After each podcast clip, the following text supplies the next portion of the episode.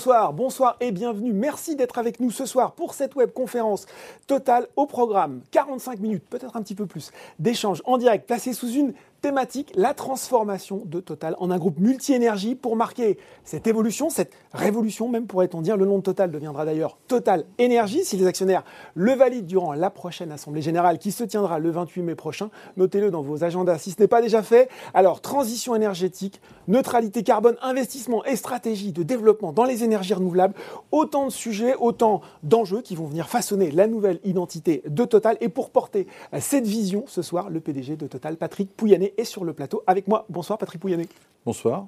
Alors, bien sûr, pendant cette présentation, vous pourrez poser toutes vos questions en direct. Nous consacrerons un, temps réservé à la fin de cette webconférence pour y répondre. Et puis des questions, vous en avez d'ailleurs posé déjà beaucoup au moment de vous inscrire. Vous verrez que nous en avons intégré quelques-unes dans la présentation. Avant de rentrer dans le vif du sujet, Patrick Pouyanné, un mot peut-être sur cette année 2020. Alors, vous l'avez déjà beaucoup commenté sur le front de la crise sanitaire, de la volatilité euh, du pétrole, mais euh, ce que savent peut-être moins les gens qui nous regardent, c'est que durant cette période, 100 000 nouveaux actionnaires individuels ont choisi d'apporter leur confiance. À total, ils étaient 450 000 fin 2019, ils sont désormais à 550 000 fin 2020. Comment, en quelques mots, vous pouvez expliquer cet engouement?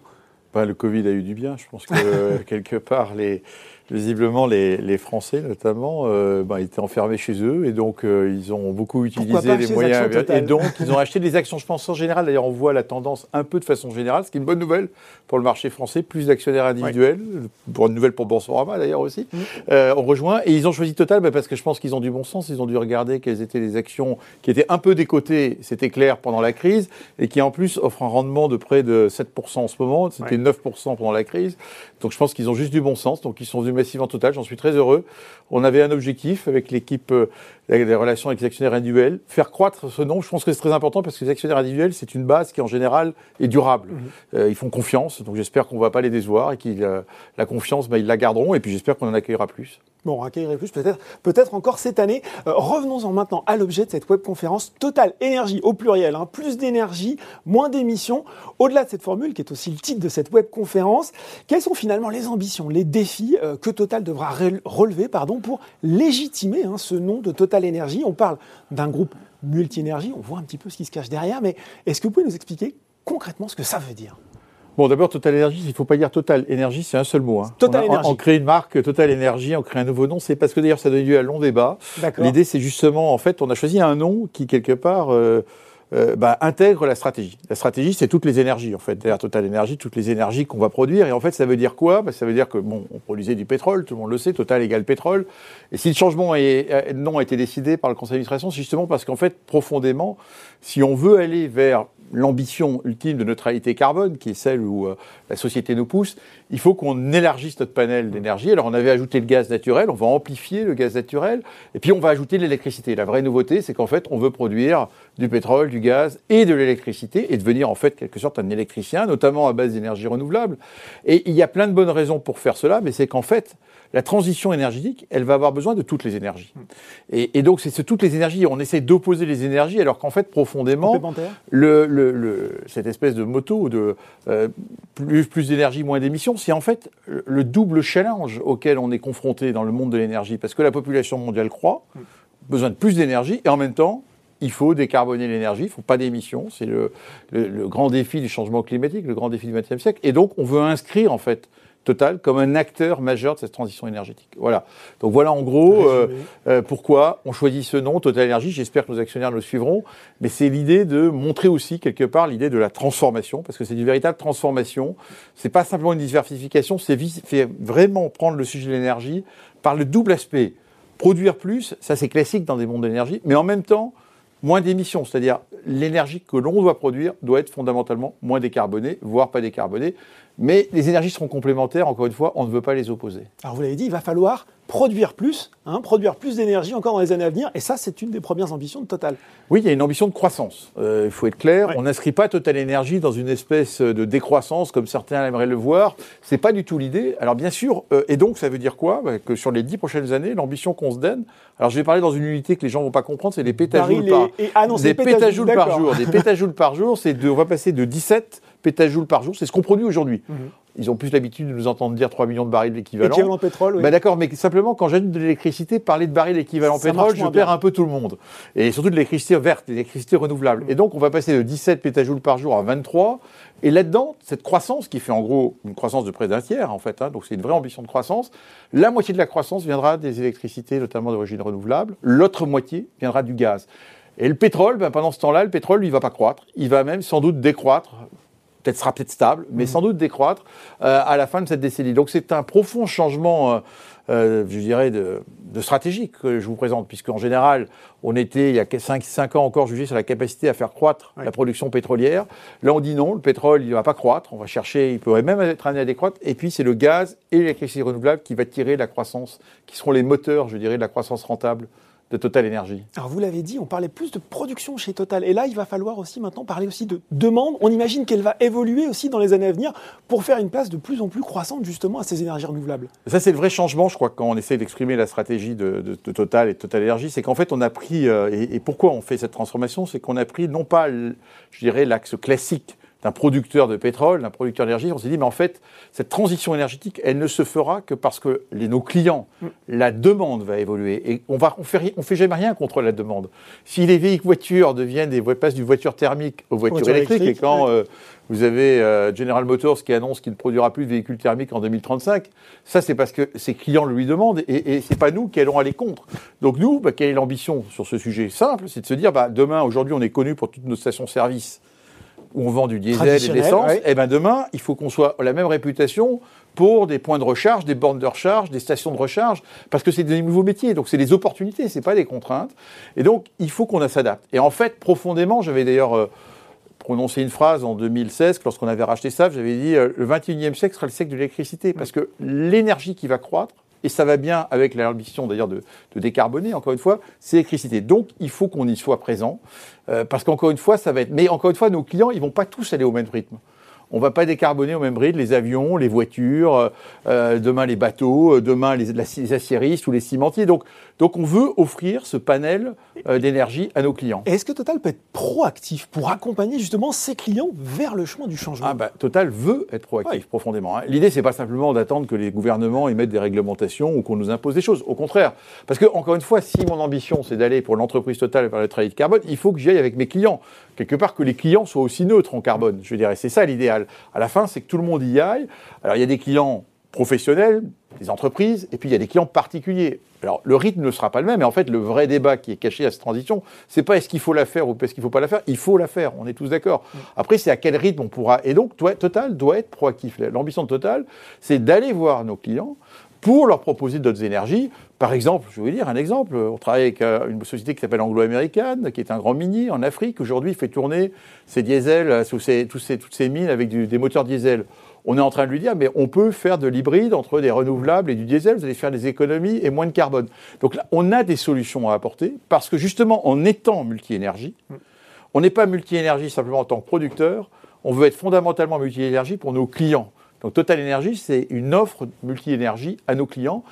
J'aurais pu prendre d'autres exemples. Les gens qui chauffent au fuel en France, eh ben demain, on va aller leur dire peut-être qu'il faut plus chauffer au fuel, parce qu'on vous dit que ça fait du carbone. Mais il y a du gaz, il y a l'électricité, des pompes à chaleur. On va vous offrir les autres solutions et on va vous accompagner dans cette démarche. Bon, un mot quand même, parce que Fabrice lui se demande comment vous voyez l'évolution de la demande de pétrole dans les années à venir la demande de pétrole, je pense qu'on s'est plusieurs fois exprimé. On pense que, en gros, d'ici 2030, il y a encore. Alors, le, Covid a beaucoup perturbé tout ça. Elle a beaucoup baissé l'année dernière, hein, je vous rappelle, 5-6%, mais on, pense qu'elle va, elle va rebondir. Parce que pour l'instant, cette transition n'est pas encore faite. Donc, on voit encore une petite croissance d'ici 2030, même si nous, on a un plutôt profit stable. Et puis, on pense qu'à partir de 2030, on va avoir un déclin de la demande de pétrole. Déclin, encore une fois, parce que les usages, encore une fois, plus de moteurs thermiques dans le monde occidental, euh, en Europe et aux États-Unis, ben, je vais vous dire, ça va faire une baisse de la demande. Et donc, euh, donc on pense que ça va décroître, et à ce moment-là, ben, il faut juste qu'on s'adapte. Et en fait, on veut anticiper. Euh, et donc, il faut qu'on adapte l'offre de demande qu'on fait. Et vous voyez sur cette planche qui est, qu'on vous présente, mhm. la demande, l'offre de là, les ventes de produits pétroliers, puisque je suis dans la demande, les ventes de produits pétroliers vont diminuer au cours de la décennie de près de 30%. Donc, on va être proactif. Ça veut dire qu'il faut qu'on adapte l'aval de ce qu'on appelle l'aval, le raffinage, le réseau. Mm. Euh, mais encore une fois, comme on est très présent en Europe, hein, puisque 60% de nos ventes de produits sont en Europe, et que l'Europe a décidé de faire le Green Deal, moins 55% d'objectifs d'émissions de, de, carbone en 2030, il va se passer des choses. Et donc, nous, on veut accompagner et en tirer une opportunité. Je pense que euh, l'idée aussi profonde, c'est Bon, Total était peut-être défensif sur son pétrole, Total Énergie va être offensif sur toutes les énergies et montrer, encore une fois, qu'on va être un acteur positif et progressiste de la transition énergétique. C'est ça l'ambition collective euh, des hommes et des femmes de Total. Un acteur positif, progressiste, et oui, parce qu'il y a cette ambition qui est posée, neutralité carbone en 2050 pour l'ensemble de vos activités mondiales. C'est un enjeu qui est très challengé par les ONG hein, qui, qui suivent oui, mais d'abord, c'est... Et c'est parfois compliqué pour l'actionnaire individuel de s'y retrouver parce que c'est pas simple, cette histoire de scope 1, 2, 3. Est-ce que vous pouvez revenir et décomposer un petit peu tout ça pour qu'on y voit clair Ce que je voudrais que tout le monde retienne d'abord, c'est que la formule qui est, présentée là, elle évolue un peu. Elle évolue parce qu'on a un dialogue avec nos actionnaires, avec... Euh, en début d'année, hein, vous, vous On n'arrête pas. Vous savez qu'on va les présenter, on en reparlera. Euh, d'ailleurs, cette stratégie, on va la proposer à un vote consultatif des actionnaires. On, donc, je veux dire, on va en reparler. Et donc, on dit oui, on affirme qu'on a l'ambition de cette neutralité carbone. Alors, les fameux scopes 1 et 2 et 3, c'est compliqué, c'est très... En gros, scope 1 et 2, retenez simplement, c'est toutes les émissions liées à nos opérations, à nos outils de production, à nos activités directes. Mm. C'est ce qu'on fait quand on raffine, quand on, euh, quand on va produire du, euh, de l'électricité avec du gaz, on produit des émissions de carbone. Ça, c'est ce qu'on appelle scope 1 et 2. Je passe sur le détail pourquoi 1 et 2, c'est ça. Ça, je dirais, j'ai toujours affirmé depuis longtemps qu'on en était directement responsable. Et donc, vers la neutralité carbone de propres opérations. Bon, aujourd'hui, ça représente près de 45 millions de tonnes de carbone, donc c'est beaucoup. On va y arriver. On s'est donné des étapes. On a dit qu'on serait à moins de. Mais en même temps, parce que je vous rappelle, c'est d'autant plus compliqué qu'on croit en, même temps. Donc il faut qu'on combine la croissance et les, les émissions. C'est toujours le, challenge qu'on se donne. Mais on s'est dit qu'on serait à moins de 40 millions de tonnes à 25 et on va accélérer puisqu'on dit qu'en 2030, nos émissions nettes seront en dessous de, en gros, moins de 40%. Ça fera en dessous de 30 millions de tonnes, entre 25 et 30 millions de tonnes. Donc une vraie, une vraie étape, enfin moins de 40% à l'espace de 20 ans. Donc on s'engage et ça, c'est la mobilisation de toutes les équipes partout, sur tous nos sites. Euh, cette année, ils nous ont présenté près de 500 projets, un peu partout dans le monde. On traque le carbone partout. Et on traque le carbone. et je peux vous dire que les ingénieurs ont plein d'idées maintenant qu'on leur a dit. Donc, ils sont plus seulement euh, motivés sur on va faire croître notre production, on va faire croître nos ventes. Mm. Oui, croître vos productions, mais en baissant les émissions. Donc chacun va se retrouver avec ce double d'enjeux. Et il y a plein d'imagination, il y a plein de capacités à innover. Et puis surtout, il y avait en fait, depuis qu'on leur a dit que c'était ça une priorité, ils trouvent plein de bonnes idées à, à saisir, je dirais, pas cher en fait. Donc on peut se battre sur ce sujet, c'est le nouveau motto, euh, gérer de l'entreprise. Alors après, on parle de Scope 3. Alors Scope 3, c'est plus vraiment nous directement, ce sont nos clients. C'est les clients. Genre moi, quand j'utilise ma voiture, par quand Vous, utilisez, bah, vous, vous êtes un Scope 3. Enfin, ah, pardon. Non, vous n'êtes pas un Scope 3. Vous êtes un Scope 3 pour Total, parce qu'en fait, ce sont des émissions indirectes.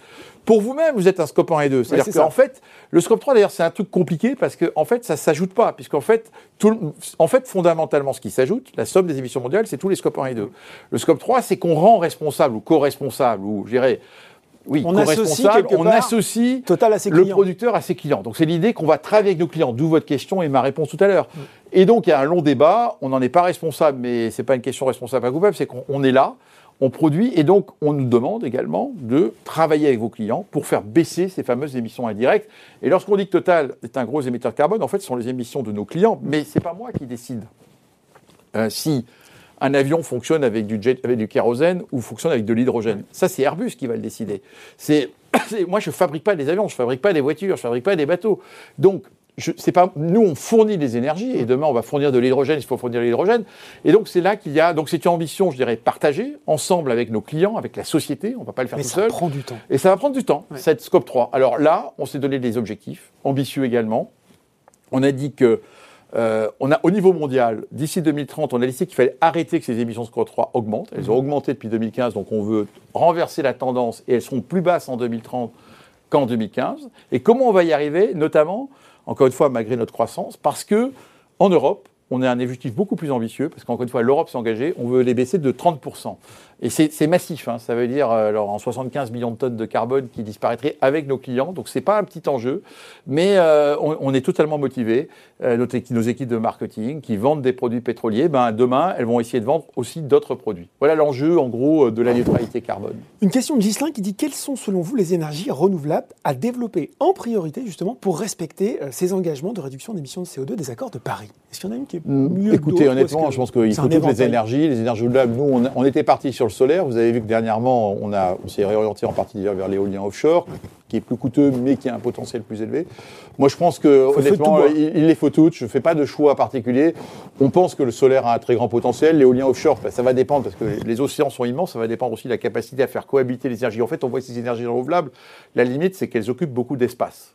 Hein. elles occupent de l'espace. Elles occupent de l'espace au sol pour le solaire, des collines, etc., pour les, éoliennes à terre, et ça porte parfois des débats.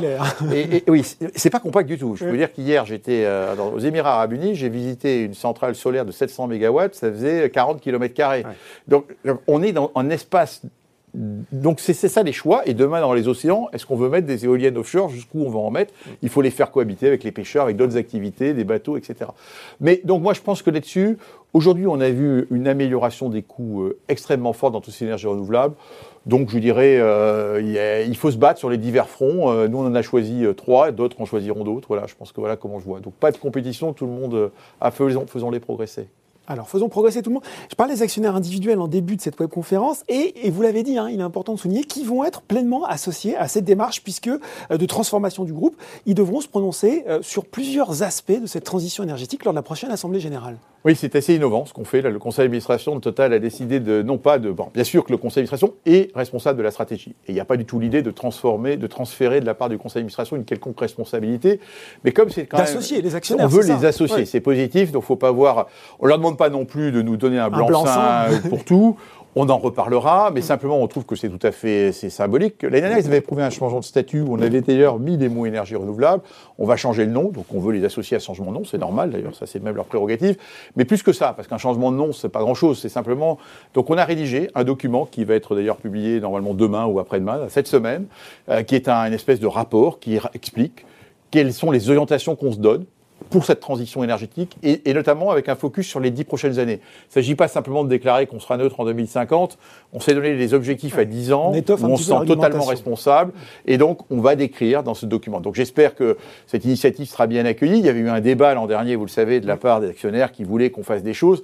La difficulté qu'on avait, c'est qu'il ne faut pas non plus que les actionnaires, chacun doit prendre ses responsabilités. C'est le conseil d'administration qui gère la stratégie, qui la, qui la pilote, c'est même sa prérogative aux, actionnaires de nous dire si oui on est sur, sur la bonne orientation. Et je trouve que c'est une façon, en ce moment, on parle beaucoup de démocratie participative.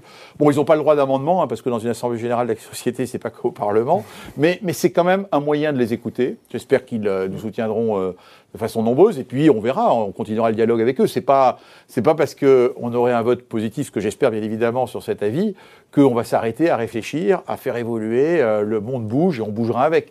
Puis il y a un autre point que le conseil d'administration a voulu pour bien montrer que cette neutralité de carbone est au cœur. Donc ils auront l'occasion de se prononcer sur un des nouveaux critères, le, scope 3, le fameux scope 3, les émissions indirectes. Donc c'est quand même une innovation puisque euh, le conseil d'administration a décidé d'associer parmi les critères de performance des fameuses actions euh, mm. gratuites, des actions de performance, de mettre le scope 3 comme un des critères. Donc ça veut dire que tout ça est pris très sérieusement puisque dorénavant, non seulement le PDG, mais les dirigeants de Total et tous les gens euh, de l'entreprise, sont plus de 10 000 par an qui reçoivent ces actions, ben, ils les recevront vraiment s'ils atteignent leurs objectifs également en matière d'émissions de carbone. Donc c'est toute une entreprise qu'on cherche à mobiliser autour de cette ambition, plus d'énergie, moins d'émissions. On s'est projeté un peu dans l'avenir là sur le début de cette présentation. On va revenir un petit peu au présent, au passé. Allez, euh, sur cette année 2020, euh, comment vous avez vu évoluer la demande d'énergie justement sur cette année écoulée? Année hors norme. Il y a un petit graphique qui est quand même très spectaculaire, hein, je trouve. Parce que, et moi qui m'a alors beaucoup conforté, d'ailleurs, vous savez que c'est l'année 2020 sera une année pour nous de, pivot, parce que c'est cette année-là. Alors je ne sais pas si c'est parce qu'on était enfermés, qu'on avait plus de temps à réfléchir, mais on a décidé de l'ambition, euh, l'évolution de la stratégie, le nom. Donc il y a eu beaucoup de travail de fait. Mais ce graphique est, passionnant à mes yeux parce qu'on voit bien que, bon, bah, en gros, la demande d'énergie a baissé de 5 comme l'économie mondiale de 4. Donc en gros, l'énergie suit la demande. Donc, ça, on voit la, demande de pétrole qui s'est écroulée de 9%. La demande de pétrole, bah, moins de transport. Donc euh, demande de pétrole, moins d'avions, moins confinement, un peu mm. partout sur le monde. Mais malgré cette baisse de, la croissance mondiale, malgré cette baisse de demande d'énergie, il y a deux énergies qui ont continué à croître. L'une, c'est le gaz naturel liquéfié, plus 3%, encore une fois tiré par la Chine, par l'Inde. Dans un monde où l'énergie n'était pas chère, la demande pour gaz naturel, qui est une énergie de transition, certes c'est une énergie fossile, mais elle émet deux fois moins, de CO2, que le charbon. beaucoup moins polluante que le charbon. Et on a vu que malgré ce contexte défavorable, une croissance. Donc quand on disait que ça croîtrait à 5% par an dans un monde normal, je pense qu'on était euh, en dessous de la vraie, de la vraie cible. Et puis, bah, toujours. L'électricité, hein. solaire, éolien solaire, plus 13%. Donc, donc les deux, ce que je veux montrer là, c'est que pour moi c'est vraiment symbolique, les, deux piliers de la croissance de Total Énergie, gaz naturel liquéfié et électricité renouvelable, ce sont ceux qui, dans une période de crise incroyable, ont continué à croître. Donc, on est sur ce point de basculement. On est sur ce point-là, et c'est donc pour ça que d'ailleurs, il faut que vos actionnaires individuels continuent à nous faire confiance. Nous sommes en train de parier, d'investir à la fois en moyens de production et sur des clients également, sur les énergies de demain. Alors la confiance, c'est la stratégie, ce sont aussi les chiffres. On va rester sur cette année 2020, les chiffres financiers de Total. Période incroyable de volatilité sur le marché des matières premières. Pourtant, on peut dire que Total, sans vous, voilà, vous dresser une couronne de laurier, a fait mieux que résister des indicateurs financiers résultats nets ajustés, génération de trésorerie, endettement, qui vous placent aux meilleures places parmi euh, la classe des majors, alors que vos compétiteurs sont parfois euh, plus gros en termes de taille. Une petite réserve quand même de Roger qui nous dit voilà, Total a passé en 2020 d'importantes provisions pour dépréciation d'actifs. Faut-il s'attendre à une nouvelle dépréciation ou s'agit-il d'une opération pour solde de tout compte? Qu'est-ce qu'on peut dire sur ces chiffres 2020 Je vais répondre. D'abord, les chiffres la comparaison nous est favorable, c'est très clair. On a démontré une fois plus, plus on est plus résilient que nos concurrents. Et d'ailleurs, on le voit assez bien dans l'évolution des cours de bourse, puisque je passe à peu près mon temps quand même chaque jour à regarder comment évolue les, le club des 5. j'espère. Euh, eh bien, je peux vous dire que je fais autre chose. Hein. Je travaille également pour créer de la valeur. Mais euh, eh bien, en fait, on voit parfaitement que quand le prix est bas, le marché va sur Total. Quand le prix a tendance à remonter, il redonne de l'espace à nos concurrents. Donc on voit bien qu'on est considéré comme une valeur de résistance. Et d'ailleurs, on l'a démontré, hein, puisque quelque part, cette année, on a réussi. Alors, à, maintenir le dividende à tous nos actionnaires. D'ailleurs, c'est pour ça sans doute qu'on en a attiré certains, alors que d'autres, notamment nos deux grands concurrents euh, européens, ont décidé de le, couper par deux ou par trois. Euh, en même temps, les résultats absolus sont pas si bons que ça, hein, parce que 4 milliards de résultats ajustés, euh, c'est le moins bon que j'ai connu depuis longtemps. Euh, bon, on part sur un, rythme contexte, cette année, le contexte était très dur, donc il faut relativiser. Alors, les fameuses dépréciations exceptionnelles, elles étaient exceptionnelles pour ce nom, sinon il y aurait un souci. Donc, ce ne sera pas de l'exceptionnel récurrent Non, ça ne sera pas, honnêtement. bon, d'abord, qu'est-ce qui s'est passé? En fait, c'est très lié à notre ambition du climat. Le conseil d'administration, on a fait deux, pris deux décisions. D'abord, on a voulu absolument, par cohérence, que les prix qu'on utilise pour le pétrole soient à moyen long terme alignés sur ce qu'on appelle les scénarios en dessous de 2 degrés. L'Agence internationale de l'énergie nous dit qu'il ne faut pas parier sur plus de 50 dollars du baril à long terme. Donc, on a fait des calculs qui permettent de faire des prévisions à 50 dollars. Mais surtout, on a fait un autre exercice très important. On a pris tout le portefeuille pétrolier total et on a regardé si on avait des actifs qui avaient des réserves très longues et qui pourraient se retrouver, euh, je dirais, on dit, euh, je ne sais pas comment on dit, euh, on dit stranded en anglais, je ne sais plus comment on dit ça en français, c'est-à-dire en gros qui pourrait se retrouver euh, échoué, échoué, c'est pas très beau. En gros qu'on pourrait ne pas produire parce que le prix serait trop trop bas. Et on est tombé sur une catégorie d'actifs, c'est les fameux sables bitumineux canadiens, et donc on a décidé de faire dans notre bilan, où on avait une dizaine de milliards d'actifs, bah, de faire une dépréciation, de dire bah, ces actifs, ils valent pas. Peut-être qu'on a investi. La on a investi 10 milliards il y a 10 ans. Mm. On a fait ces dépenses. Donc un actif, c'est on les a faites. Mais compte tenu de tout ce qui se passe, eh bien, ils valent plus 10 milliards, ils en valent plutôt 2 ou 3 milliards. Donc on a éliminé 7 milliards, en fait l'essentiel de la dépréciation. Et donc ce travail de revue, on l'a fait avec l'idée de regarder tous les actifs pétroliers qui en, en, gros avaient des coûts de production trop, trop élevés. Mmh. Coûts de production trop élevés, et donc on les a trouvés. Donc on ne va pas les retrouver demain matin, parce que je veux dire, quand on fait ce genre d'exercice, euh, on, le fait vraiment. C'est-à-dire qu'on ne s'amuse pas, hein, parce qu'une fois qu'on atteint des sommes pareilles, c'est plus une question d'un de, ou deux milliards. donc ça a été fait, donc je vous promets à votre interlocuteur, à Roger, qu'il ne devrait pas nous revoir venir là-dessus. Euh, et au contraire, et en fait, si on a été plus résilient, c'est parce qu'en fait, profondément, la différence entre Total et nos concurrents, c'est quoi? C'est que le point mort total, c'est-à-dire le coût de production au baril, en gros, est plus bas que celui de nos concurrents. On a un coût de production de 5 dollars, les autres sont plutôt entre 8 et 10 dollars. Et on a un point mort qui, est qui cette année était à 25-26 dollars. C'est-à-dire que quand le baril baisse, ben, on a toujours un moyen de délivrer des résultats, du cash flow, et c'est ça qui fait fondamentalement. Et donc, quelque part, quand on fait des dépréciations sur ces actifs qui ont des coûts de production élevés, on est cohérent, puisqu'en fait, on dit, bah, ces actifs, bon, on, a fait, on les a passé, quelque part. C'est le passé. Oh, oh, soyons clairs, hein, il n'y avait rien, c'est vraiment une correction, une chose passée. Il n'y a pas eu une perte de 7 milliards, il n'y a pas de 7 milliards de cash qui sont sortis, qui sont sortis des caisses Pas du tout, c'était une opération sur le bilan. Euh, et encore une fois, oui, elle était exceptionnelle.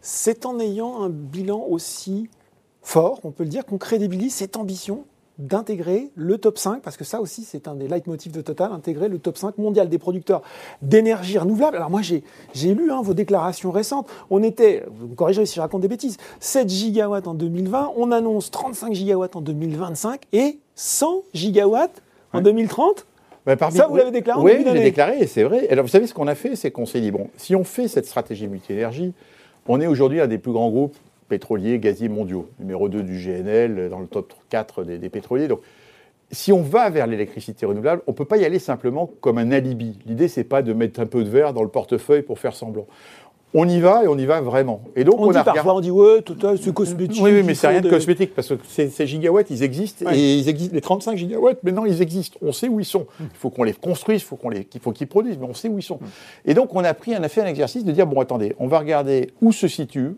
les plus grands des énergies renouvelables, c'est notamment les grands électriciens, pas les petites sociétés nouvelles qui ont en gros 5 gigawatts. Qu'est-ce qu'ils annoncent les très grands électriciens qui se disent parmi les leaders de cette mm. énergie verte? Eh bien, on s'est rendu compte qu'en 2030, il fallait être autour de 100 gigawatts pour être dans le top 5. Donc on a dit. C'est plus que le parc nucléaire français, c'est ça, Patrick Oui, c'est plus que le parc nucléaire français. Enfin, le parc Juste pour qu'on. Non, non, mais bien sûr, non, non, mais c'est bah, en gros 100 euh, gigawatts, hein, c'est à peu près 100 milliards de dollars à investir. Hein. Enfin, je veux dire, euh, gros. un milliard de gigawatts. Ouais, un peu moins parce que le solaire fait plutôt, disons, 65, 70 milliards, mais c'est à peu près l'ordre de grandeur. Donc c'est un vrai. Et donc avec ça, on s'est rendu compte que bah, cette ambition, être dans le top 5. Et je pense que pour un groupe que je note, c'est très important donc d'aller dans une direction, mais d'y aller vraiment, c'est ça qui sera crédible. Alors, je peux le dire d'autant plus qu'encore une fois, l'année 2020 a été une année, pour moi, de, ce point de vue-là, qui a démontré qu'on avait les, les, capacités de le faire, puisqu'on a annoncé en 2020 près de 10 gigawatts nouveaux, et depuis le début de l'année, 2021, euh, également 10 gigawatts. Donc ce n'est pas simplement des chiffres, des objectifs. Derrière tout ça, il y a des projets en Inde, en Espagne, aux États-Unis, euh, en offshore britannique. Et donc, on a, en France, bien évidemment, mhm. on a identifié ce portefeuille. Et d'ailleurs, on a une croissance actuelle. Alors, bien sûr, on me dit, c'est petit en 2020. Oui, d'accord, c'est petit en 2020, mais laissez-nous le temps de construire tout ça.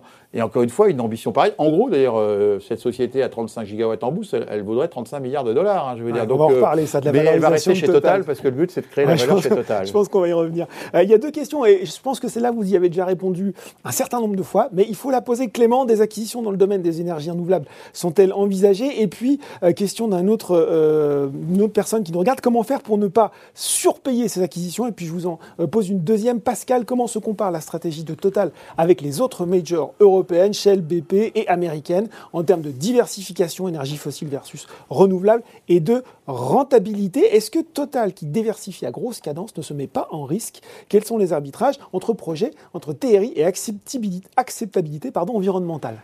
Mais tout ça, c'est au cœur de. C'est la question de la rentabilité. C'est au cœur de toute la stratégie. La question est, et c'est là qu'on cherche à trouver la bonne balance entre nos énergies traditionnelles qui nous apportent de la valeur. C'est pour ça que je dis sur les dix prochaines années, la production de pétrole sera en gros stable, voire un peu déclinante, euh, parce que c'est elle qui nous sort du cash flow aujourd'hui. Donc j'en ai besoin pour faire l'investissement.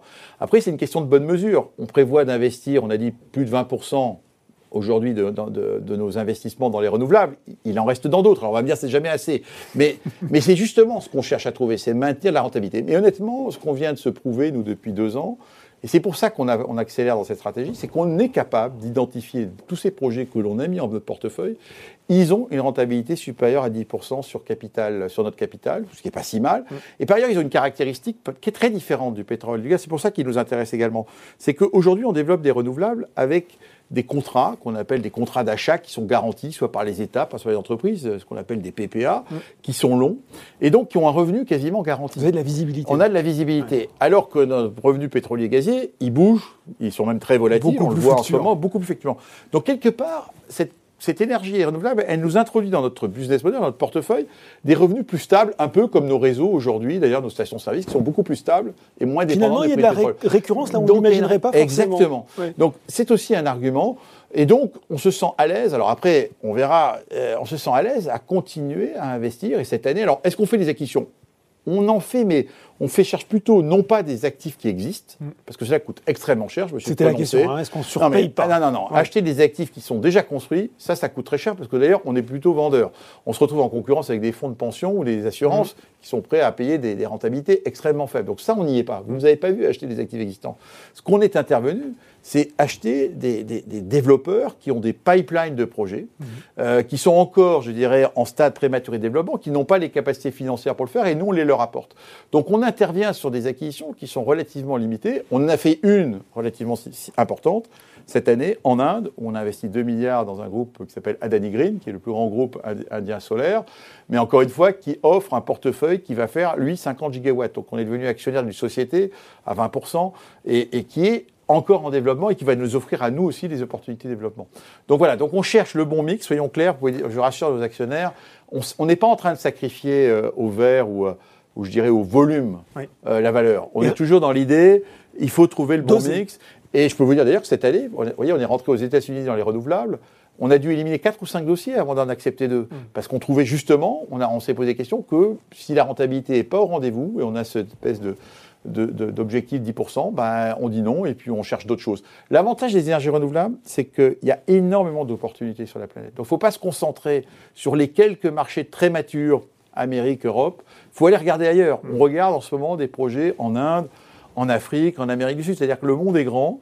Et comme cette tendance à la transition énergétique, on la trouve partout, ça nous offre des opportunités de croissance rentable dans cette énergie-là. Rapidement, pour répondre à Pascal, par rapport aux petits camarades, justement, vous vous estimez plutôt en avance On est assez différents. Non, je pense qu'on est assez différents. On voit que Total et BP se ressemblent en termes de stratégie. Les deux, on a dit qu'on va aller dans les renouvelables et notamment qu'on va aller dans la production renouvelable.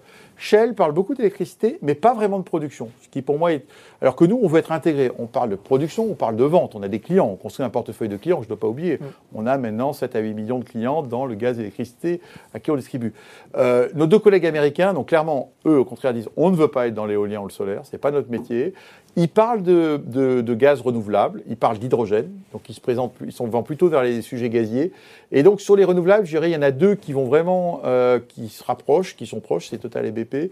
Et on, voilà. Donc, euh, ce qui veut dire d'ailleurs qu'en ce moment, euh, le club des pétroliers est en train vraiment de diverger. C'est-à-dire que, d'ailleurs, je pense que moi, je ne souhaite plus être catégorisé. Euh, les analyses consistent, mais non, parce qu'ils continuent à nous considérer comme un pétrolier. Mm. En fait, nous, on est une entreprise multi-énergie. Donc, euh, et sur cette partie-là, on se rapproche beaucoup plus de sociétés comme Enel, Iberdrola, dont tout le monde dit qu'ils sont verts. En fait, Enel et Iberdrola, ils ont aussi un gros, ah une grosse partie de leur portefeuille qui est plutôt car, fossiles, gaz d'ailleurs beaucoup, ou charbon, voire nucléaire.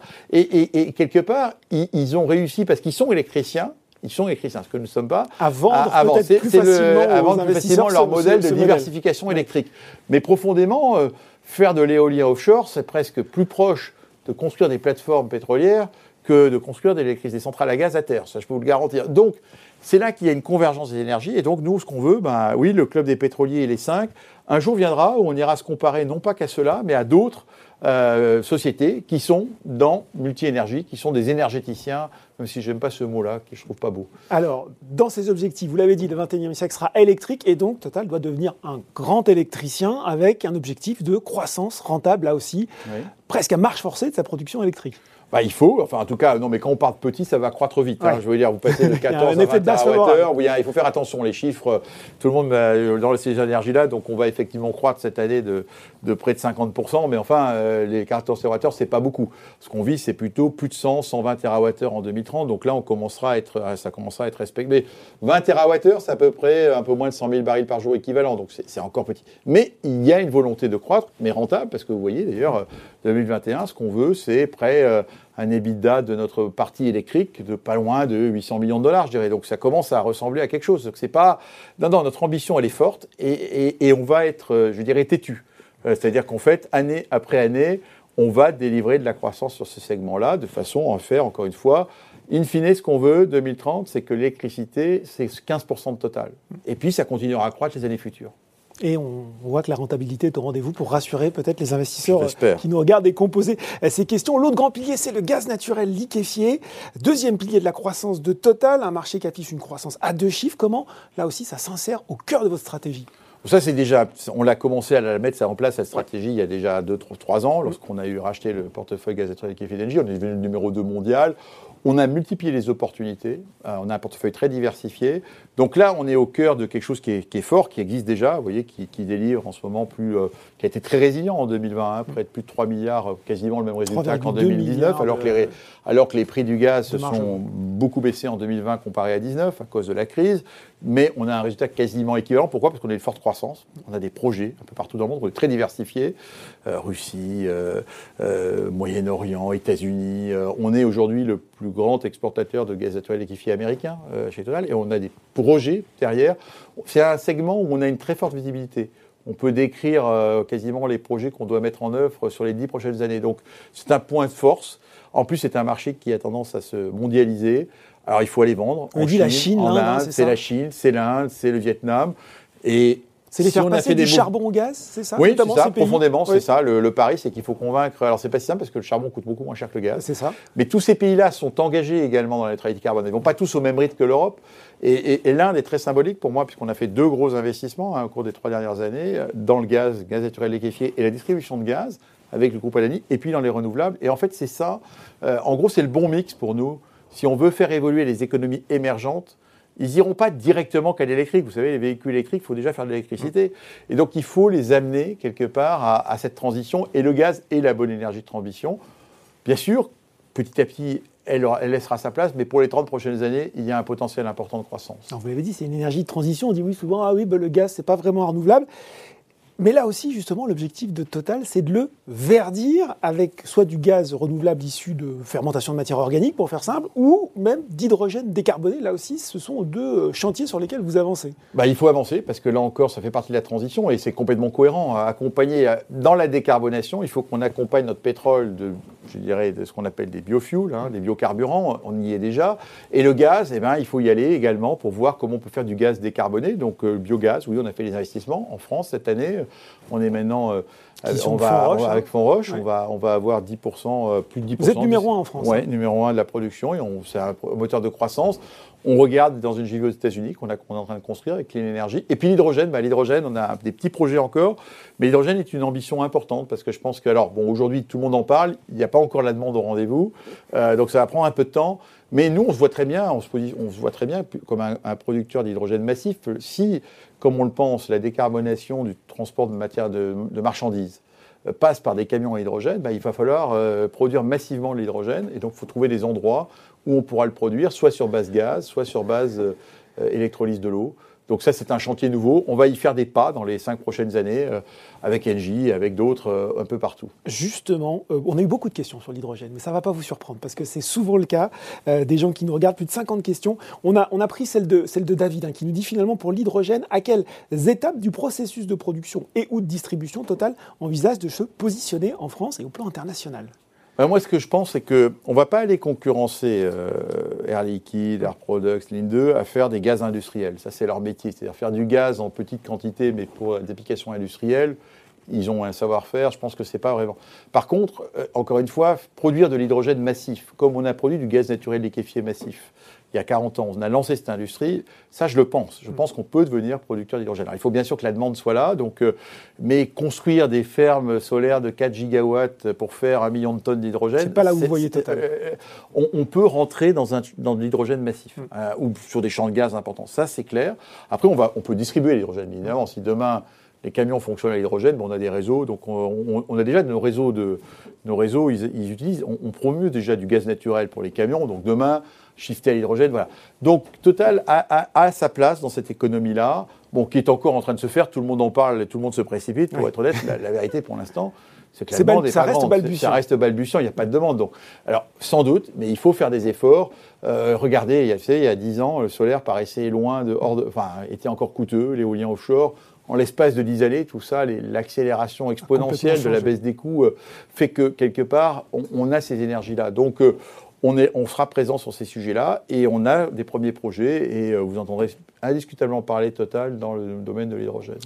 On arrive presque à la fin de cette présentation et je me rends compte qu'on n'a pas encore vraiment parlé de pétrole ensemble, ni même de l'activité aval, raffinage, chimie, distribution, service. Comment se comportent aujourd'hui les deux piliers historiques du groupe? Ah, et heureusement qu'ils sont là. D'abord, vous avez ah raison, c'est les piliers. Ils ne sont pas historiques, ils sont actuels. Les actuels, hein. historiques et actuels. C'est eux qui fournissent le cash flow, il ne faut pas l'éviter. L'année dernière, vous voyez, euh, sur les 16 milliards de cash flow générés, il y en a quand même 12-13 milliards qui sont venus du pétrole, mm. soit de l'amont, qui a très bien remarqué, remarquablement fonctionné, 50% hein, de, la marge brute de ce financement venait du pétrole amont, soit de l'aval, qui a souffert, parce que les marges de raffinage sont très basses en ce moment, la crise a, la demande s'est effondrée, euh, le prix du pétrole lui est remonté, donc les marges de raffinage, il n'y en a pas ou très peu. Mm. Mais malgré tout, c'est un moteur, Laval, qui génère, vous voyez, 4,7 milliards en pleine crise. On dit plus de 5 milliards cette année, c'était 6 milliards. Donc ce sont des moteurs qui fonctionnent et qui sont essentiels. Hein. C'est pour ça que, encore une fois, pour nous, le pilotage fin, il ne s'agit pas de, sortir, euh, tout sortir, parce qu'il n'y a, pas de, a pas de secret. Hein. Si je veux investir l'équivalent de 60-70 milliards dans les prochaines années, il faut bien que je sorte l'argent quelque part. Il n'y a pas de miracle.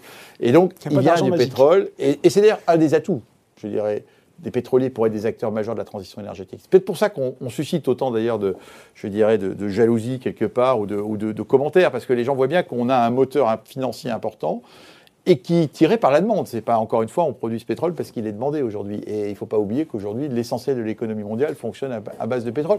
Ça va bouger, comme je l'ai dit, et donc on fait bouger Total de façon à anticiper ces mouvements.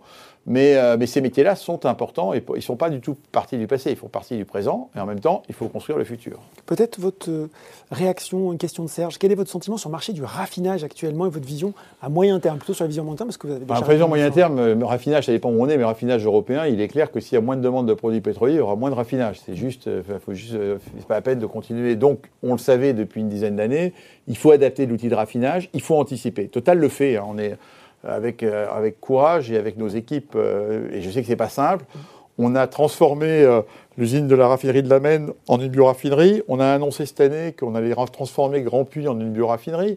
Donc, vous voyez, donc, une partie de l'avenir du raffinage est dans les biocarburants. Alors, sans doute pas d'origine végétale, faudra-t-il sans doute aller plus tard vers l'économie circulaire, utiliser des déchets de graisse animale, des déchets, des divers ah, déchets, pour faire ces produits. Mais, mais là, il y, y, a là un futur pour le raffinage. Par contre, raffiner des produits pétroliers, ben, s'il y a moins de demandes, il faut en raffiner moins. Donc ça, la, stratégie que nous avons, c'est d'anticiper, de ne pas attendre d'être en 2035 avec les constructeurs automobiles qui nous disent il n'y a plus besoin de produits pétroliers parce qu'il n'y a plus de voitures thermiques. il y en aura encore, parce qu'en mmh. fait, euh, ils, vont arrêter d'en vendre en 2035, mais il y en aura encore qui rouleront pendant une dizaine d'années. Il faut qu'on anticipe, sinon, ben, ça sera douloureux. Donc je préfère, petit à petit, mettre en œuvre, enclencher un mouvement. Voilà. Euh, donc euh, les raffineurs ont toute notre place aujourd'hui, on leur fait confiance, mais d'autant plus qu'on est assez satisfait d'avoir découvert que transformer une raffinerie en bioraffinerie, ça se fait avec certes des investissements, mais c'est compétitif et ça permet de, garantir cette transition également dans ces métiers-là. Vous l'avez dit, cet argent pour financer cette transformation de Total, il faut le trouver. C'est pas de l'argent magique et ça tombe bien parce que la génération de trésorerie, ça reste un des points forts de Total et le meilleur est peut-être à venir bien sûr, oui, bien sûr. Euh, c'est un des atouts, encore une fois, euh, cette année à 50 dollars. Alors on est plutôt à 60, on, va générer plus de 20 milliards, et chaque fois qu'il y a 10 dollars du baril de plus, c'est 3 milliards de plus. Et surtout, puisqu'on vous, je vous proposais euh, montrer qu'on avait un, potentiel de croissance, électricité renouvelable, GNL, mm. dans tous nos métiers, il y a de la croissance. On, annonce que d'ici 2025, en fait, associé à cette croissance, on voit un, un, ajout, je dirais, de trésorerie de près de 5 ou 6 milliards de dollars par an. Euh, donc ça veut dire qu'on offre euh, quelque part, euh, et ça nous permettra d'être plus résilients, et donc on offre un potentiel de croissance de cash. Donc je pense que les actionnaires individuels qui nous rejoignent, ils, nous écoutent aussi là-dessus. Alors justement, certains diront peut-être qu'on a gardé le meilleur pour la fin, on n'a pas encore évoqué la politique de dividende du groupe, c'est 2,64 euros par action au titre de l'exercice 2020. parler du coupon, c'est aussi plus généralement finalement parler de l'allocation de cash flow. Et dans ce domaine, on peut dire qu'il n'y a pas vraiment de surprise parce que les priorités de Total, là aussi, sont solidement ancrées c'est les mêmes. La première, c'est d'investir dans le futur de l'entreprise, parce que si je veux alimenter demain les cash flows euh, pour alimenter le coupon et le dividende, bah, il faut que j'investisse. Mm. Bon, cette année, on est un peu à l'étiage bas. On était prudent, 12 euh, milliards, parce que la crise, parce qu'on n'a pas beaucoup de visibilité, mais en gros, on investira 13-16 milliards sur les prochaines années, avec Renouvelable Électricité qui feront plus de 20%. On a démontré cette année que euh, les actionnaires peuvent nous faire confiance. D'ailleurs, c'est très important, je pense, pour le conseil d'administration de montrer aux actionnaires que malgré la crise, on était suffisamment solide, donc on a maintenu le dividende. Certains de nos concurrents l'ont disait par Et sans demande d'être public aussi, c'était aussi. On a, bah, ça, ça allait avec, parce que ça, si j'avais demandé de l'aide publique, je pense que j'avais qu'une chose à dire pour moi, et soyons clairs. Là, le modèle d'une entreprise euh, comme Total, c'est d'abord, s'il y a des difficultés, de faire appel à ses actionnaires, qui sont les vrais propriétaires. Je ne vais pas chercher l'État alors que j'ai des actionnaires. Donc, euh, aide publique aurait supposé que je mettais le dividende, non pas le baisser de 20 ou 30%, mais à zéro, ce qui n'était pas, ce qui était pas, on n'avait pas de souci. Le bilan nous permettait, on a, fait cette analyse au mois de mars, avril. Naturellement, on l'a piloté avec le conseil d'administration tous les trimestres parce qu'on ne savait pas où on allait. On a su traverser, donc ça démontre la solidité. Et je pense que profondément, pour moi, un groupe pétrolier, parce qu'on a des fondamentaux qui sont un point mort bas, doit être capable de traverser les cycles. Sinon, pourquoi acheter une action totale? Acheter un baril de pétrole, ce sera le même effet. Mais pétrole, j'ai de la valeur ajoutée, parce que justement, mon portefeuille à moi, il est plus résistant que le produit de baril de pétrole. Après, le bilan, c'est très important. Donc la priorité en ce moment, si j'ai plus de cash, puisque le baril est plus haut, ça va être de revenir en dessous d'un gearing, un, un niveau d'endettement plus bas. C'est très important parce qu'il faut être capable justement pour assurer la traverser les cycles. Et puis, on verra si on a beaucoup d'argent un jour, ben, on ira voir si on rachète des actions. Mais pour l'instant, la priorité, c'est de maintenir cette politique et euh, le dividende. On l'a fait dans la pire crise qu'on ait jamais connue. Je pense que 2020 restera quand même une histoire euh, un peu folle. bon, 2021 n'est pas encore sorti, mais enfin, pour ce qui concerne les prix des, des, des, des pétrole-gaz, c'est meilleur. Donc je pense que de ce point de vue-là, la meilleure réponse à, à, ceux qui se posent des questions sur la rentabilité, c'est regarder ce qu'on a fait cette année et on compte maintenir cette politique. Justement, hein, vous répondez à, deux questions. Max, pensez-vous que la diversification de la société vous permettra de poursuivre la politique actuelle en matière de retour à l'actionnaire? Vous avez répondu oui. Hein, et Christian, la distribution du dividende sera-t-elle euh, préservée? Et puis, on a une question un peu, un peu différente de Daniel qui dit bah, finalement, pourquoi ne pas réduire, ne serait-ce que euh, très légèrement les dividendes pour accélérer encore la transformation énergétique? Ils n'ont pas été nombreux à la poser, celle-là. Mais non, non, mais j'ai certains qui me posent la question. Donc c'est une bonne question. Euh, d'abord, je voulais dire que quand même, il y a quelque chose qui devrait aussi attirer les, vos, auditeurs, c'est que le fait qu'avec 2,64 euros par action, le rendement est de 7,5. Mm. L'objectif, c'est pas de le maintenir à 7,5, hein, c'est que le cours de l'action remonte pour que le rendement baisse un peu. Donc notre objectif, nous, on considère qu'une action comme Total devrait offrir un rendement de 5,5, non pas en baissant le dividende, mais parce que le cours, de l'action. En augmentant le cours de l'action. Donc il faut quand même garder en tête que quand vous investissez sur Total, vous investissez sur une action qui est encore euh, décotée quelque part. Et tout ce qu'on cherche à faire, pourquoi elles sont décotées ces actions pétrolières? C'est parce que le prix a monté et descend, donc il y a un peu le marché s'interroge, mais aussi à cause de la pérennité quelque part. Les questions se posent, mais est-ce que ça va durer une entreprise pétrolière dans ce contexte climatique? Et lorsqu'on a cette stratégie, je dirais l'énergie, l'électricité, le but c'est de répondre à cette question. Oui, Total sera durable parce qu'on est en train d'investir sur les énergies de demain et donc on est en train de garantir quelque part la rentabilité de l'entreprise. C'est ça l'objectif. Alors après, euh, non, c'est pas un peu qu'il faudrait baisser le dividende. Parce qu'un peu de dividende, ça fait le dividende de 64, ça fait 8 milliards.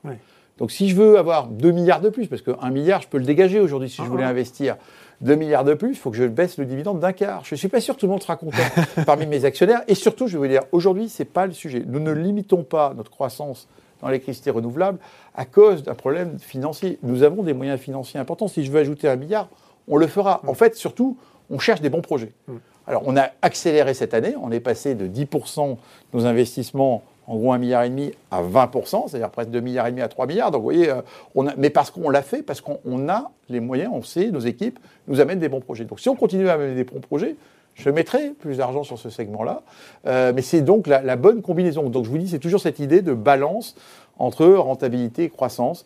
Donc euh, moi, je vous dis que ce n'est pas la bonne politique. Je pense qu'il vaut mieux, au contraire, à un moment où on se transforme, à un moment où on veut engager et convaincre nos actionnaires de nous suivre, je pense qu'il est important de leur dire suivez-nous, parce que justement on maintient ce dividende, et en même temps on construit les dividendes de demain. Voilà un gros le message qu'on leur donne. Merci Patrick Poignet. C'est la fin de cette présentation. Il y a beaucoup de questions qui sont tombées. Je vais vous demander des réponses courtes, parce qu'on va essayer d'en passer le maximum possible dans le temps qui nous est imparti. Euh, question Bernard sur le prix du pétrole qui nous dit Monsieur Pouyanné, vous avez indiqué que le prix du baril ne resterait pas à son niveau actuel de 70 dollars. Or, il est possible qu'une reprise économique soit forte dans les prochains mois, avec une possible reprise forte de la consommation, dont celle du pétrole. Comment, dans cette perspective, le prix du baril pourrait baisser Écoutez, je ne sais pas si je suis à une mauvaise euh, pitié, mais j'ai dit ça il y, a, il y, a, un mois et le prix du baril est tombé de 70 à 60. euh, bon, et depuis, il est remonté à 65. Il y a du stock un peu, passage, dire, En fait, la vérité, c'est qu'il y a beaucoup de stock, hein, parce que la crise... Euh, euh, la crise, comme on a continué à produire, il y a énormément de mm. stocks un peu partout, il faut en être conscient. Alors, tout le monde est très optimiste, c'est pour ça qu'il monte, parce qu'on dit, là, tout le monde a envie de sortir de la crise, donc ça va monter, mais bon, les chiffres ne sont pas tout à fait encore là. La demande chinoise de pétrole augmente moins, ils avaient stocké beaucoup de pétrole l'an dernier, quand il n'était pas cher, ils en consomment moins en ce moment, donc voilà, donc il y a une forte volatilité. En plus, je peux vous dire, je pense que 70 dollars, c'est pas bon pour les clients. C'est mm. pas une bonne idée parce que les clients des pays émergents, c'est beaucoup mieux 50-60. En plus, Total résiste très bien. Le modèle de Total, il résiste parfaitement à, à 50, encore mieux à 60, mais 70, on détruit la demande plus vite, et donc c'est pas une bonne idée, hmm. euh, fondamentalement. Pas trop gourmand, finalement Non, non il ne faut pas. C'est une des leçons des années passées. Le, baril, euh, quand il est monté à 100 dollars, il a créé sa propre, ses propres concurrents. Euh, il ne serait pas monté à 100 dollars, on ne parlerait pas de toutes les énergies de valeur. On n'en parlerait pas à cause du climat, hmm. mais ils auraient eu un rythme de développement plus faible, parce que, parce que partout sur la planète, on cherche de l'énergie pas chère. Voilà. Donc voilà le donc le pétrole doit rester pas cher. Oh, une question que les analystes vous posent aussi euh, et vous l'avez évoqué. Pourquoi euh, une question d'Homère Pourquoi ne voulez-vous pas introduire en bourse la partie renouvelable de Total, réduire la décote de conglomérat tout en gardant une grande partie du capital? Non, c'est le meilleur des deux mondes. Il n'y a, pas de il a pas de décote de conglomérat. Il y a une décote parce qu'on est pétrolier et justement, ce qu'on veut faire, c'est, euh, je suis pas pas en train de déployer fortement une énergie renouvelable et de changer le nom en Total Énergie pour, le... mot énergie. hein. euh, c'est pas l'idée. Le mot énergie, je vais pas me retrouver demain avec un Total d'un côté, un énergie de l'autre. Non, c'est l'idée d'imposer ce modèle d'une entreprise multi-énergie. Alors on verra, conglomérat, je vous déciderai. Euh, je sais quand on parle d'un électricien, il produit de l'électricité, mais quand il a des centrales à gaz, des centrales à charbon, du nucléaire et des énergies renouvelables, c'est diverses technologies qui, produisent peut-être la même énergie, mais qui profondément sont différentes. Et donc, je pense que c'est pas, non, c'est pas le sujet. La décote aujourd'hui est plutôt d'être strictement pétrolier, donc durable. Et donc, euh, la réponse, c'est euh, au contraire mettre dans notre portefeuille euh, plus d'énergie du futur. Bon, question d'Amory. Un parc automobile tout électrique dans les pays développés comme la France est-il réaliste Et le cas échéant, Total se donne-t-il les moyens de s'imposer sur ce marché? Ah, Je pense qu'en 2050, le parc véhicule électrique européen sera tout électrique. Ouais, ah, ça, j'en suis convaincu. 2050, peut-être avant, 2040, 45, mais je suis convaincu qu'il sera électrique parce que, euh, euh, parce que ça marcherait bien, une véhicule électrique, parce qu'on voulait tout progresse, les batteries, le coût, etc. Et parce que la, société veut qu'on sorte des moteurs thermiques. Donc je pense que c'est, c'est un scénario tout à fait possible qui est dans nos scénarios. Euh, la neutralité carbone passe par là. Et Total, ben, c'est bien pour ça. Ben, notre ambition, on va l'écrire d'ailleurs dans le document qui sera soumis aux actionnaires, c'est demain, on veut être aussi réputé dans les bornes de recharge que dans les stations-service. Et c'est pas pour rien qu'on est allé prendre la, concession de la ville de Paris, qui est emblématique. Mm. On, est, on, a pris la concession à Paris, à Bruxelles, dans la région d'Amsterdam et à Londres. Parce que quelque part, on pense que c'est un nouveau des nouveaux métiers, différent. Il faut aller vers les clients, ils ne viennent pas nécessairement dans vos stations, mais qui a là un relais à organiser. Donc voilà, donc oui, la mobilité électrique, on se sent à l'aise à, à devenir aussi réputé dans la mobilité électrique demain que la mobilité, thermique. Et euh, on, fait aussi maintenant avec Saft, on produit des batteries avec Stellantis, hein, on mm. s'est associé, batteries pour véhicules électriques. Donc il y a plusieurs opportunités dans la mobilité électrique. Il ne faut pas simplement se mettre, euh, se recroqueviller sur nos stations en disant elles seront toujours là. Elles seront là, mais elles ne feront pas la même chose. C'est une question Pierre-Yves d'ailleurs justement. Euh, pouvez-vous nous en dire un peu plus sur cette Gigafactory à la française construite et réalisée par Saft en collaboration avec Stellantis? Ben, Le projet progresse, on a créé la société, on a des lignes pilotes, enfin une usine pilote qui est plus que pilote, parce que c'est une usine industrielle, mais de taille réduite, qui est en train de se construire en Dordogne pour valider l'ensemble de la chaîne. Et puis, euh, les équipes de ACC, puisqu'elle s'appelle comme ça, Automotive euh, Cell Company, European Cell Company, euh, ben, sont en train de préparer dans le Nord-Pas-de-Calais la future usine Gigafactory. Donc, il y, a, a un vrai projet industriel euh, le patron de cette euh, société a été nommé. D'ailleurs, euh, Stellantis y a mis son directeur industriel. Vous voyez que c'est un sujet majeur pour eux, pour nous aussi. Et avec le soutien des États également, il ne faut pas le cacher, hein, puisque France et Allemagne ont nous apporté plus d'un milliard d'euros hein, pour faire cette aberration. Donc c'est un projet industriel dans lequel on a décidé de s'engager. Parce qu'encore une fois, il y a une accélération incroyable. Encore une fois, est-ce que vous pensez qu'il y a un an, vous auriez imaginé que General Motors dirait qu'il ne ferait plus de véhicules mm. thermiques. Donc, mm. euh, il faut voir un peu, on est dans une accélération exponentielle de tout ce monde-là. Donc si les constructeurs automobiles le vont, ben, essayons de travailler avec eux et, euh, et en tirer parti. Question un petit peu différente d'Olivier. La gouvernance d'entreprise dissociant le président du directeur général se développe fortement en France et devient majoritaire au sein du CAC 40. Qu'en pensez-vous? Est-ce l'avenir de Total? On va quand même dire que, a priori, euh, le conseil d'administration euh, a renouvelé votre mandat pour les trois ans à venir au titre de président du conseil d'administration et de directeur général. On peut dire que ce n'est pas dans un avenir de court terme. Mais, bon, le débat a eu lieu. Enfin, c'est un bon débat. D'abord, là-dessus, il faut faire attention au mode. Moi, je veux dire. Aujourd'hui, il y a une espèce de mode comme quoi il faut dissocier. Moi, j'ai pas lu de bouquin de management qui le démontrait. Mm. Parce que la dissociation, peut-être qu'on se dit il y a deux têtes à penser, mais quand il y a des crises, avoir un leader et, clairement euh, qui soit présent et qui est capable de décider des choses, ça peut être aussi utile. Donc, euh, le conseil d'administration a bien évidemment eu le débat au niveau du comité de gouvernance. Et en fait, la question, il faudrait la poser à, Marie-Christine Quadroquette, que je vous invite à, inviter un de ces jours, même si elle n'a pas une société cotée. Donc, euh, mais mais je veux dire, il y a eu le débat. Ils sont arrivés à la conclusion qu'au contraire, dans cette phase de transformation importante du groupe, euh, garder, enfin confier à, avec des contre-pouvoirs, parce que vous savez, un PDG, il n'a pas tous les pouvoirs. Mm. Euh, c'est ça l'idée que c'est les, les images d'épinal. Euh, mais ça marche pas comme ça, la vérité. C'est que vous voyez, lorsqu'on échange de changer de nom, lorsqu'on échange de changer de stratégie, mais tout ça, ça se passe avec un dialogue important avec, le, avec le, le, conseil d'administration de Total. Cette année, on a passé près d'un jour et demi dans un séminaire stratégique à revoir les options. je rencontre mon administrateur référent, c'est tous les mois qu'on se rencontre, on discute deux heures pour échanger tous les deux. Donc je pense qu'il faut sortir l'image finale, il n'y a, pas de, a pas de modèle unique. Il faut assurer la balance dans mm. une entreprise. Il faut surtout éviter tout d'un coup euh, l'équilibre des, pouvoirs. C'est juste essentiel. Je pense que honnêtement, la gouvernance de Total l'assure. Le conseil d'administration euh, souhaite que je continue à, à la fois en être le directeur général président. Ben, J'en suis très honoré. Mais euh, encore une fois, moi là-dedans, je, je, pense qu'il faut faire attention. Et souvent d'ailleurs, c'est quand il y a des difficultés et des échecs qu'on en tire des leçons. Il y a aussi des modèles de gens qui, ont, qui sont à la fois chairman et CEO, euh, qui fonctionnent bien. Donc, il ne faut pas tout d'un coup dire, euh, il y a une mode, c'est des modes, et encore une fois, pour avoir observé les divers cas de plusieurs entreprises, tout est possible, le bien, le moins bien, dans les deux cas d'ailleurs. La dissociation pose aussi la question en général de ne pas rentrer dans des guerres entre président et directeur général. Et on sait que ce n'est pas aussi évident que ça d'avoir une double commande à la tête d'une entreprise. Question de Cathy, la production des énergies fossiles sert pour l'instant à financer le développement des énergies du futur. À quand le point de retournement? Ça, ça situe quand, moment où euh, finalement... Oh, je pense euh, qu'il faut du temps, hein, vous savez. Mais même dans nos industries, il, faut, il faudra 10 ans pour voir vraiment... Euh, pour que je sois la question vous qui rendez-vous en 2030. Oui, hein, en gros, c'est quand est-ce que le, segment électricité renouvelable va devenir, je dirais, cash flow positif. On ne peut pas vouloir croître jusqu'à 100 gigawatts et croire qu'on ne va pas le faire sans investir. Ce C'est pas vrai ça. Mais il n'y a rien de surprenant. Les gens me surprennent, ils disent mais c'est dis non. Mais moi quand j'ai investi, quand nous avons investi en Russie euh, il y a une dizaine d'années, c'est maintenant qu'on peut dire qu'on commence à sortir vraiment de l'argent de la Russie. Mais c'est des cycles longs l'énergie. Il faut investir et quand on est en croissance, bah, les investissements dominent le cash qu'on en ressort. Donc, je veux dire, donc il n'y a pas de surprise à mes yeux. Il faut par contre être permanent et être, euh, comme je disais, un peu têtu, parce que sinon, c'est parce que lorsqu'on commence à varier en permanence qu'on va rien sortir de tout ça. Donc, on a pris un axe. Il faut développer l'axe à fond pour pouvoir euh, faire cette bascule. Mais honnêtement, 2030 sera encore une année où l'essentiel du cash flow va être dominé par nos. Mais heureusement d'ailleurs, parce que sinon, on n'arrivera pas à faire cette croissance dans les énergies. Euh, verte et renouvelable. Je vais vous demander de sortir votre boule de cristal maintenant, euh, Patrick Poignet, pour la question de Tom. Quelle est l'évolution moyen terme prévue de la valeur de l'action en fonction de la stratégie actuelle du groupe Total pour faire simple, quand est-ce que le marché va, euh, euh, va, va, se rendre compte de cette transformation qui est en cours? ben, J'espère qu'il va se rendre compte en changeant de nom, en voyant les résultats, en nous donnant crédit. Moi, je pense qu'il faut être patient. Enfin, je ne veux pas que je sois, mais je pense qu'il faut être patient parce qu'en même temps, euh, y a, on va les convaincre petit à petit. Qu'est-ce qui fera que ça déclenchera? Ben, On va voir. On, on y travaille beaucoup, vous savez, euh, pour nous donner ce crédit. Je pense que de plus en plus, moi j'ai été frappé euh, l'an dernier à ce qu'on appelle des roadshows au mois de février, de mhm. beaucoup, alors qu'il y avait peu de questions sur ce qu'on faisait dans ces énergies renouvelables. Maintenant, il y en a beaucoup. Ils mhm. veulent comprendre, ils comprennent de mieux en mieux. C'est en train de changer. Donc c'est en train de changer. Donc je pense qu'il y a aussi cette évolution là.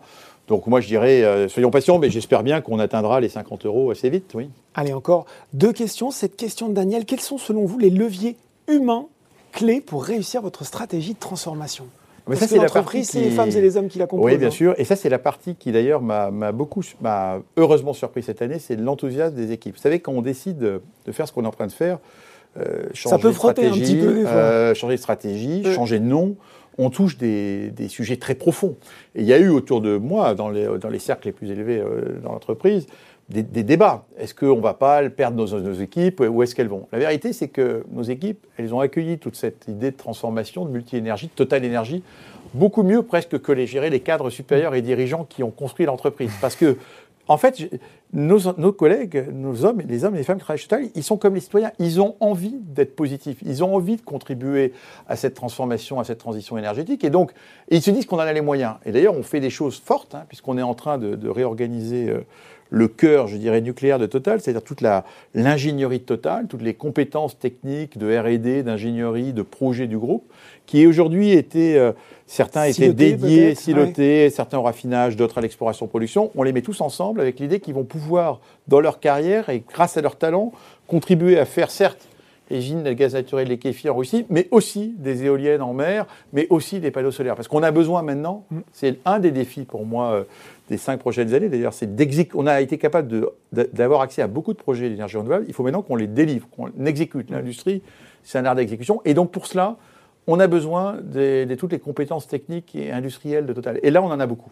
Et, donc, euh, pour moi, la partie humaine, alors bien sûr qu'on va faire, on va continuer à recruter des gens, hein, parce qu'il va falloir qu'on augmente nos effectifs. Elle est une des forces qui, et honnêtement, leur réaction m'a euh, positivement surpris en ce sens que je dis tiens, finalement, tous nos collègues, ils vont plus vite que nous. ils ont envie d'y aller, donc tant mieux. Euh, je, vois l'enthousiasme, ils sont prêts, donc on va leur donner les moyens bah, de contribuer à, à Total Energy. Bon, on arrive à la fin de cette, cette webconférence, c'est passé euh, très vite. Euh, si aujourd'hui je me place du point de vue de l'actionnaire individuel, peut-être quelqu'un qui n'est pas encore actionnaire de Total justement, et vous avez déjà un petit peu répondu à la question, Qu'est-ce que vous pourriez me dire pour me dire que j'ai davantage intérêt à investir dans Total plutôt que dans un groupe déjà spécialisé dans l'énergie renouvelable Encore que vous me dites qu'il n'y en avait pas vraiment, finalement, euh, comme le serait un Enel, ce qu'on appelle un pure player dans le secteur. Les pure players, il n'y en a pas beaucoup. Il y en a des tout petits, il y a des, enfin des tout petits, des petits. Certains groupes danois. Des, groupes danois. Euh, Neoen en France, ils sont, ils sont pas très gros, il y en a quelques-uns, ils vont grossir. Mais, mais vous savez, euh, là-dessus, je vais vous dire, si vous voulez parier dans cette affaire, c'est bien sûr qu'on peut acheter du Tesla, qui est à. C'est déjà très cher. Oui, aujourd'hui il est cher, ça je suis d'accord, très cher d'ailleurs. Mais il est à l'avant-garde du véhicule électrique. Mais la révolution du véhicule électrique, elle ne va pas se faire avec Tesla seulement, elle va se faire avec demain Stellantis, Volvo, mm. euh, Volkswagen, qui vont faire le véhicule électrique et qui vont tirer parti de ces nouveaux croissances. Et il se passe la même chose dans l'énergie. Donc pourquoi acheter Total? Bah Parce que d'abord, c'est une action qui, en fait, fondamentalement, vous offre un beau dividende hein, mm. euh, et qui est pérenne. 2,64 euros, on le répète.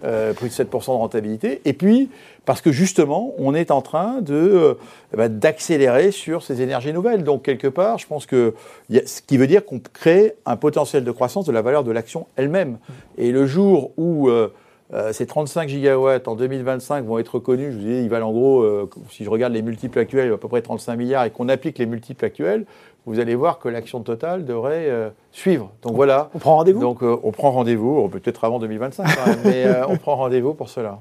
Merci beaucoup Patrick Pouenet. On a débordé un petit peu, mais il y avait beaucoup de choses intéressantes à dire. Merci d'avoir été avec nous ce soir pour expliquer la transformation de Total en un groupe multi-énergie. Merci à vous de m'avoir accueilli. Cette webconférence est désormais terminée. Vous la retrouverez euh, très bientôt en replay. Merci de nous avoir suivis. Très bonne soirée et à très bientôt.